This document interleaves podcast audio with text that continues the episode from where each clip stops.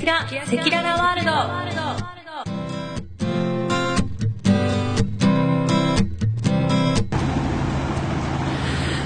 皆様お久しぶりです。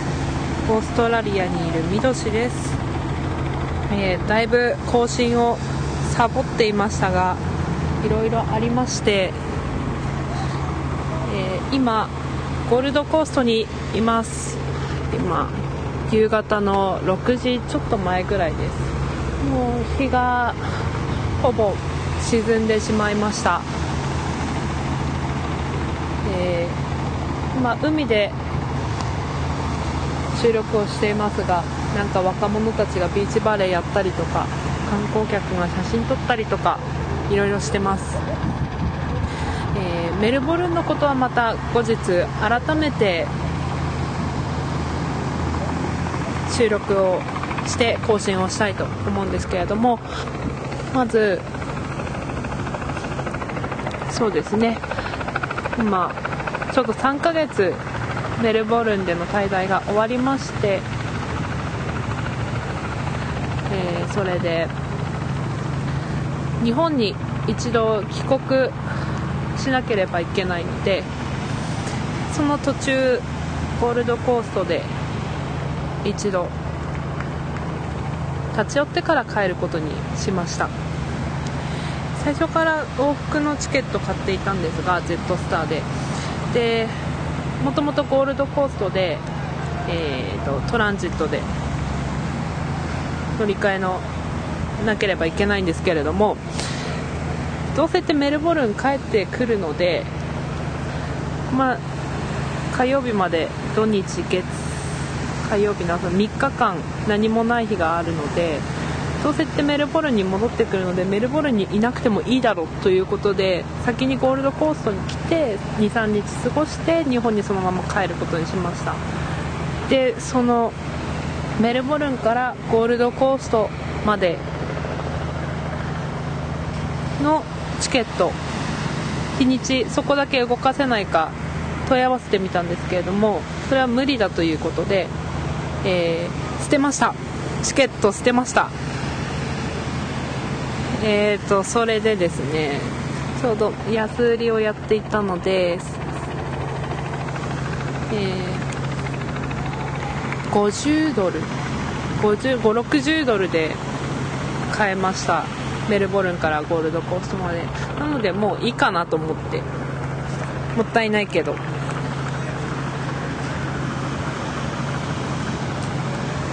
そうですね。で昨日の夜10時9時10時くらいに宿に着いてサタデーナイトなんで外は非常に騒がしくて一瞬でもう嫌だと。ゴールドコーストなんて嫌だと。思いました。ネットも使えないしもう嫌だなって。思ったんですけど。で、まあ、もう本当に疲れたので本当10時くらいにお風呂も入らずに寝て。あとそうですね。で今日は8時半からレインフォレストに行くツアーに予約していたのでそれに参加しました。えー、とゴールドコーストから1時間ぐらいですかね。世界遺産の森があるんですけれども熱帯雨林ですね、えースプリングブロークだけか。な確か。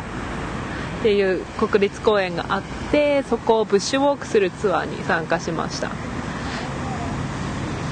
で1人での参加なのでどうなるかなと思ってたんですけれどもトータルで248人参加者がいてでそのうち1人で来てるのは私とあと他のどこの人だか分かんないけど男の外人の人で私以外のアジア人が1人だけしかいなかったという。私以外にも1人多分オージーと多分中国人かなと思うんですけどそのカップルだけでしたね。なのでみんなオージーの人たちばっかで会話に入っていけなかったのがすごく残念でした。でも話しかけてくれたのでで2人来てた結構おばさまたちがいまして高年齢の方たちだったんですけれどもそうですねおばさまたちもうメルボルンからちょうど来てっていう風に言ってましたね。うん。本当にガイドさんがいろいろ説明はしてくれるんですけれども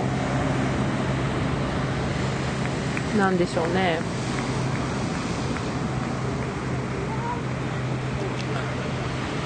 英語がわからない。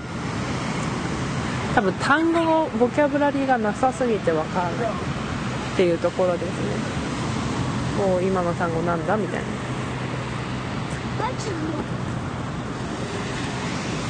うんどうしてもネイチャーツアーなのでうん生物学的な表現が多くて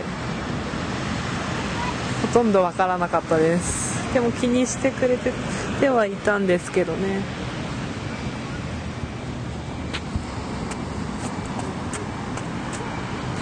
でランチも込みで100ドル。学割学生証を使って学割で100ドルで来れました。そうですね。レインフォレストはうんすごかった。滝がいっぱいあったんですけどね。うん。なんですかね岩岩がみたいな。岩がいっぱいみたいな感じ。でも本当にうっそうとしていて。なんて言ったらいいかわかんないですね。なんですけどゴンドワナ大陸みたいな感じ。で行く途中は結構やっぱり農場とかが多くてシータの家みたいな感じでしたね。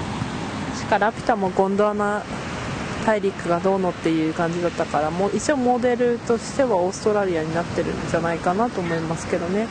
うん。ゴールドコーストの街自体は非常に小さいので今サーファーズパラダイスというところにいるんですけれどもそこに大きいビルがボンボンボンってあってそれが終わったらもう車がないと動けないと思いますねこれは。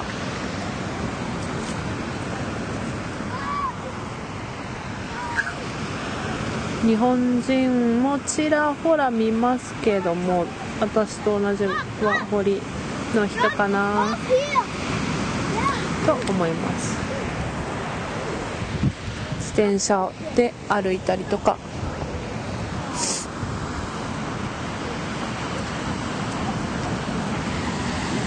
うん。でも来て早々すごいいっぱい日本人が歩いてるのは見たのでホリデーなのか何なのか。うん。全然メルボルンとは雰囲気が違いますね。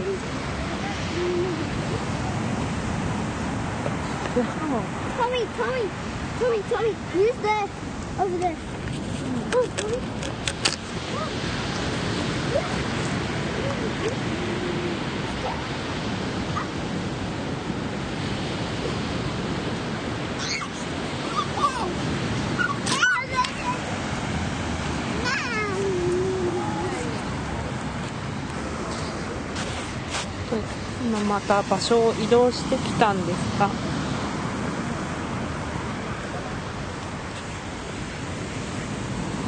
今砂浜に来ました。歩ってる感触はすごく気持ちいいですね。割ってみましょう。ああ超サラサラ。あなんか小麦粉の中に手入れてるみたいな。そんな感覚ですすごい気持ちいい。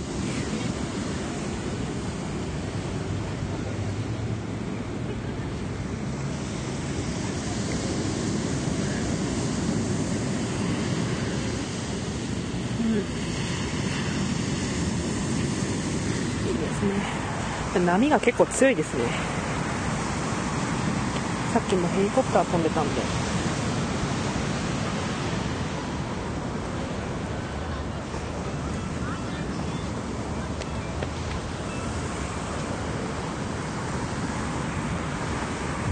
でもこの前メルボルンでフィリップアイランドっていうところに行ったんですけどそこの方が波は高かったと思いますね。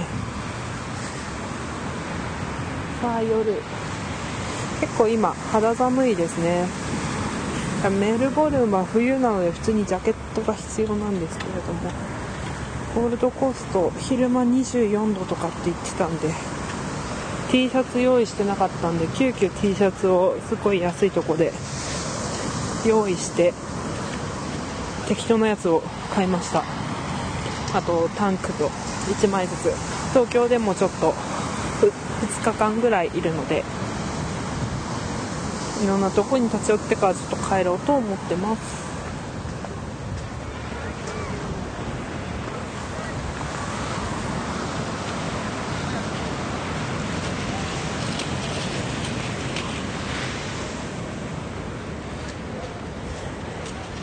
よいしょよいしょよいしょさて明日はノープランです。何も予定がありません。何をしようか。とりあえずもう一回海に来て泊まってるところから海がすぐなんで。海に来て海に入ってですね。まビキニとか持ってきてないのでまあ足だけっていうことで。ダイビングできたらよかったんだけどな。Not bad for winter night, eh?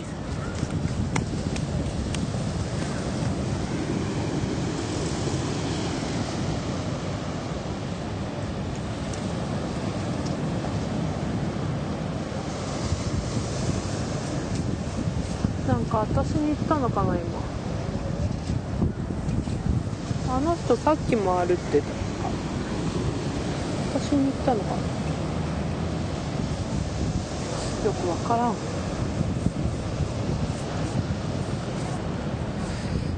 うん。なんか最近思うのは私結構話しかけられる。日本でもそうだったけどなんでみんないっぱいいるのに私を選ぶんだっていう感じでなんですよね道歩いてて。えなんで私に聞くのみたいな。いっぱいいるのにその中で私を選ぶ理由がわからない、メルボルンでも道を聞かれましたね。結構何回か。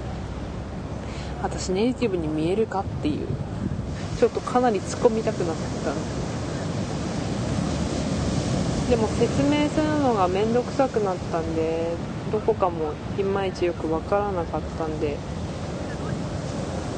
地図出したらどこでもらったんだみたいなどこでイインフォメーションでみたいな。どこにあるんだあもうめんどくせえなと思って地図2個持ってたんであこれあげるからって。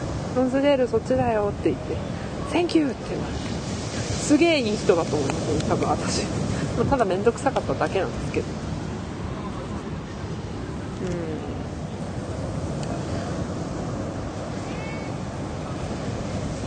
うん。ねゴールドコーストまだ1日2日目。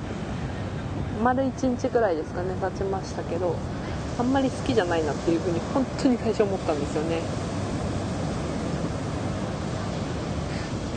でもまあ今日はちょっと慣れてまあいいかなぐらいに思いましたけどでもやっぱり、うん、メルボルンがいいいいな。なんだろう。こういうとこはやっぱあの友達と海で遊ぶぞっていう感じで来るのがいいですね。と思います。うん。リゾート地なんで行ったことないけどグアムみたいな感じかなって勝手に思ってます。グアムこんな感じなんだろうなって。でゴールドコースに来て思ったのが王子がいっぱいいるっていうことですね。本当にそんなにそんなにメルボルンでオージーって合わなかったような気がするんですよ。てかオージーなのかヨーロピアンなのか分かんない。っていうのが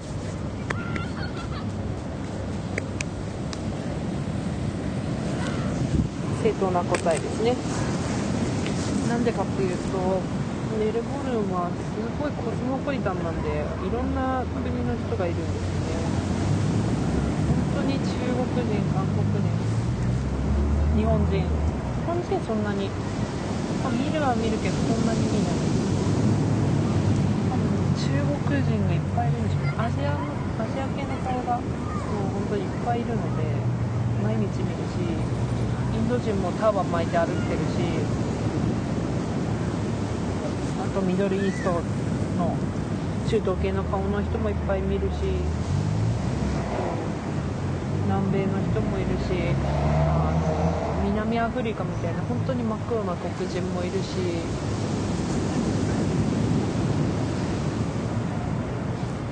ヨーロッパの人も学校にも本当にいっぱい来てるから来てるので。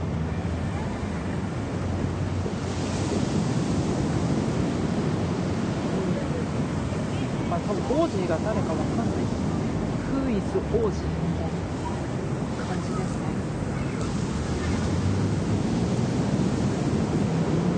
だからこっちに来て本当オーストラリアの人が多いから話すの早いしちょっとびっくり全然雰囲気が違うあまりにも違うのでびっくりしましたね。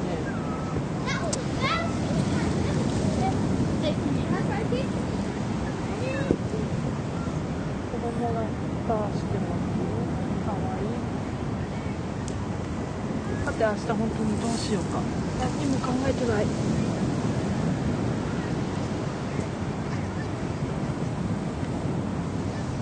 でも本当になんだろうワーホリで来るときにワーホリというかメルボルンに来ることに決めた時にいろいろ迷って本当はケアンっていうのもあったんですけどさ本当の最初の頃。沖縄が好きだからそれにいたところでゆっくりこう勉強してみたいな感じがいいなみたいな思ってたんですけどエージェントさんに本当にケアンズはホリデーのが多いからやめた方がいいんじゃないっていうふうにそういうのじゃなければおすすめしないっていうふうに言われてキャンズやめて実は似たところでゴールドコーストゴールドコーストもまあいいけど日本人多いからブリスベンかなとか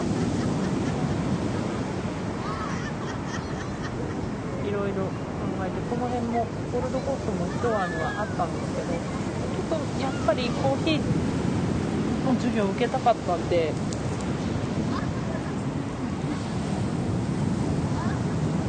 まあ、他のゴールドコーストでも安いとこありますけども、まあ、コーヒーショップが多い。メルボルンにしようと決めてよかったうん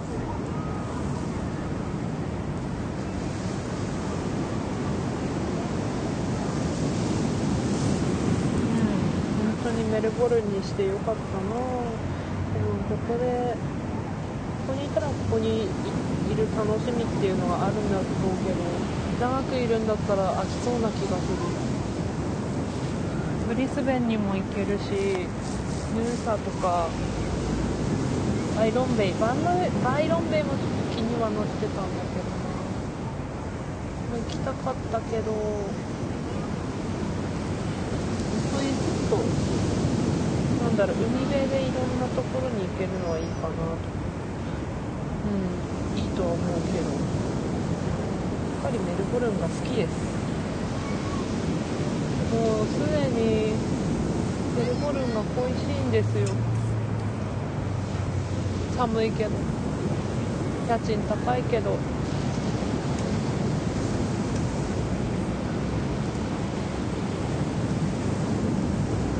この後私どどうするんだろうな。一回日本帰ってビザ切り替えてまた学校に行くことは決まってるんですけど1ヶ月 General English またやってでさらに1ヶ月あ1ヶ月じゃないや5週間バリスタのコースを取ってますのでそこまでは決まってるんですけどあと2ヶ月余裕があるんですよね。でいいことなんだけど勉強が楽しくなっちゃって学校が大好きなんでもっと勉強したいなって思っている。でもお金はない。さあどうしようか。ワーホリで来たら4ヶ月まではできるんで。その次10年とっていう手もあるなっていうふうにはちらりちらりと思ったりしてるんですけどね。いでもその後働きたいしうん。いいかな。ワーホリでセカンド取るかどうかもちょっとまだ決めてないし。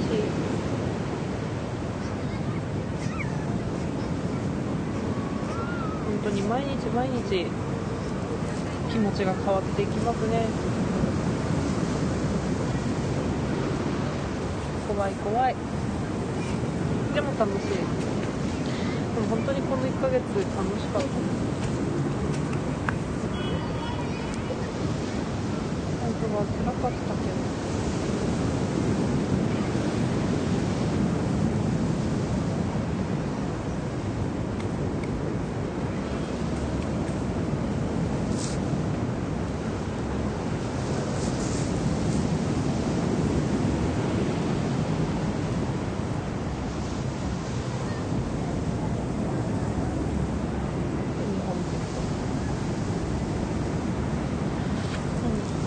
2ヶ月間 pre にいて1ヶ月1ヶ月前に inter に intermediate に上がってこの1ヶ月大変だったけど楽しかった。本当に帰りたくなかった。3週間しか経んないけど絶対クラスの雰囲気は変わるし嫌だなっていううん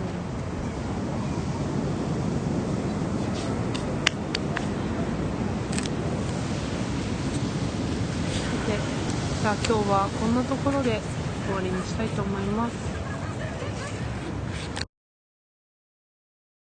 8月26日月曜日です、えー今日はバーレーヘッズというところに来て、えー、とちょっと山の方を歩いてみました。で今バーレーヘッズのすぐそばのビーチに来ています。今確認したらここ泣き砂なんですね。歩ってたら。聞こえますか？波の音がうるさくて聞こえづらいかもしれないんですけど。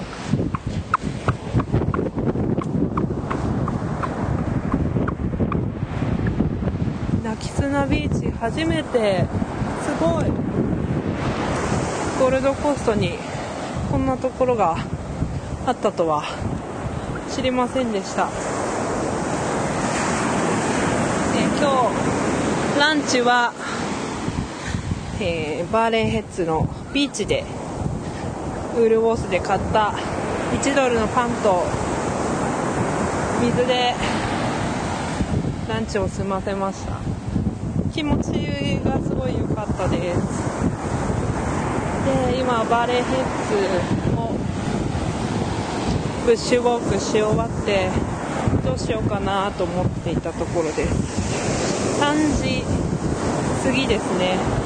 まだまだ時間はあるんですが何もすぐバスで戻っても何もすることがないのでこのままサンファーズパラダイスまでビーチをずっと歩っていくのはどうかという挑戦を今してみようかなと思っています果たしてつくたどり着くことができるのかサンファーズからバスで20分か30分ぐらいですね。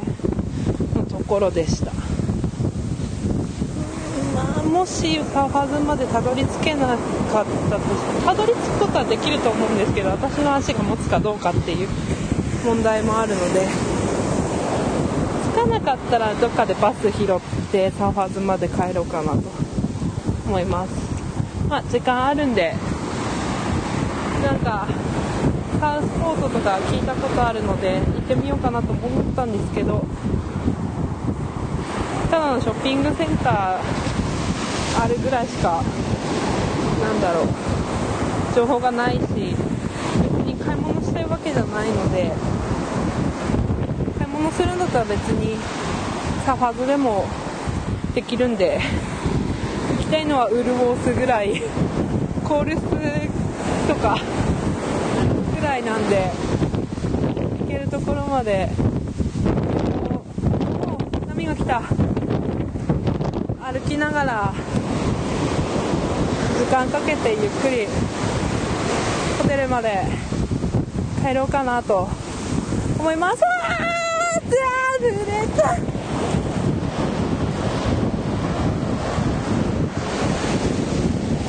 いや今大きかった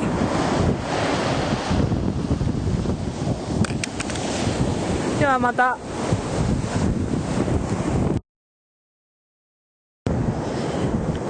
えー私はまだ歩いています。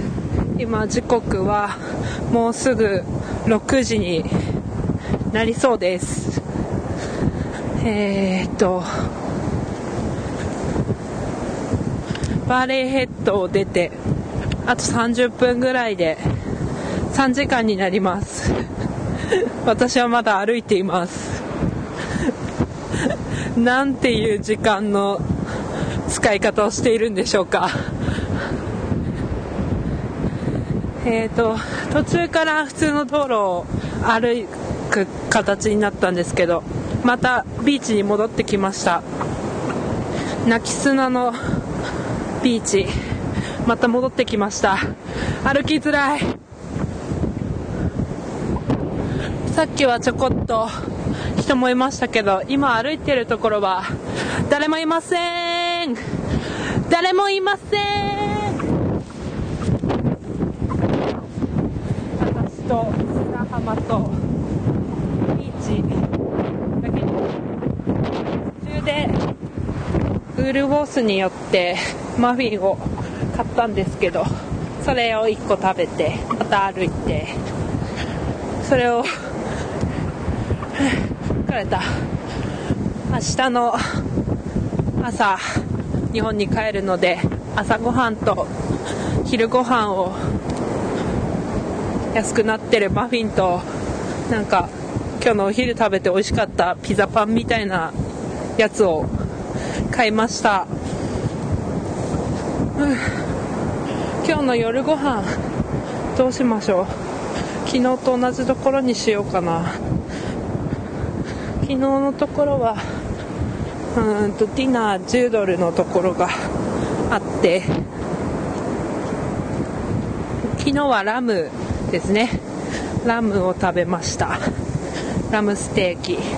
でポテトかサラダが選べた、結構 300g のラムだったんですけどそれ10ドルだったら安いんじゃないかなと思いますね。あとそうですね。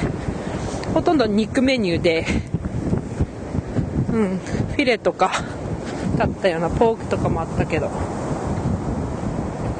うんそこにするかあとはハードロックカフェちょっと行ってみたかったのでそこが良さそうなのあればそこにしようかなと。目だったらあとなんかタイ料理とか中華料理とかあったお店が結構ホテルの近くにあったのでそこにしようかなと 思います。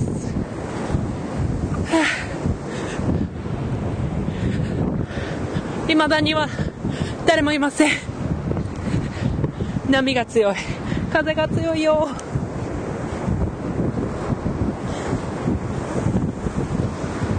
今日昼間いた。バレーヘッドがすごい遠くにあります。サーファーズの街がすぐそこにあるけど遠い。うん。よし。あとまた頑張って歩きます。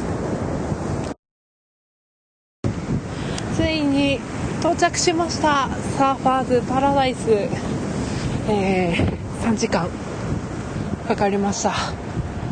疲れた。さあご飯食べよう。